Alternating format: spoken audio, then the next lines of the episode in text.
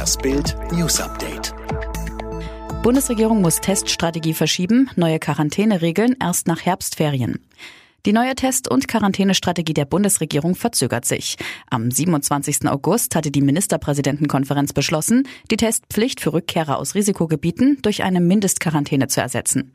Ein negativer Corona-Test bei der Einreise sollte nicht mehr ausreichen, um sich von der Quarantäne zu befreien. Stattdessen sollte die vorzeitige Beendigung der Selbstisolation frühestens durch einen Test ab dem fünften Tag nach Rückkehr möglich sein. Die neue Regel sollte möglichst ab 1. Oktober 2020 in Kraft treten. Doch Bild erfuhr aus Regierungskreisen, daraus wird nichts. Brexit Johnson verkündet schärfere Corona-Regeln. Wenn nötig, schicken wir die Armee. Damit sich alle an die neuen Corona-Regeln halten, droht Johnson den Briten jetzt mit dem Militär.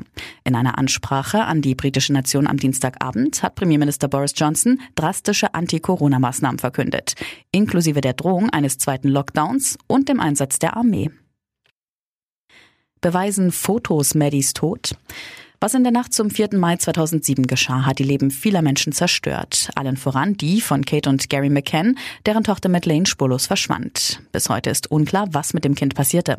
Doch in einem Interview mit dem portugiesischen Fernsehen räumte der Braunschweiger Staatsanwalt Hans-Christian Wolters ein, es gebe materielle Beweise dafür, dass Maddie tot sei. Wie diese Beweise aussehen, sagte er nicht. Wir haben einen tatsachengestützten Verdacht, so Wolters auf Bildnachfrage. Weltweites Ranking. In Deutschland ist der Strom am teuersten. Wir Deutschen zahlen uns doll und dämlich für Strom. Das Vergleichsportal verivox.de hat die Strompreise für 135 Länder ermittelt. Ergebnis, die Preise liegen bei uns 163 Prozent über dem weltweiten Durchschnitt. Der Verbraucher in Deutschland zahlt gut 32 Cent pro Kilowattstunde. Im internationalen Schnitt sind es rund 12 Cent. Verblüffende Studie, Rätsel um Titanic-Untergang gelöst? Auch mehr als 100 Jahre nach dem Untergang forschen Wissenschaftler weiter zum Drama um die Titanic. 1514 Menschen starben damals, nachdem das Schiff gegen einen Eisberg gekracht ist. Und womöglich spielten Polarlichter dabei eine Rolle. Überlebende hatten berichtet, dass in der Nacht des 15. April 1912 starke grün leuchtende Nordlichter am Himmel zu sehen waren.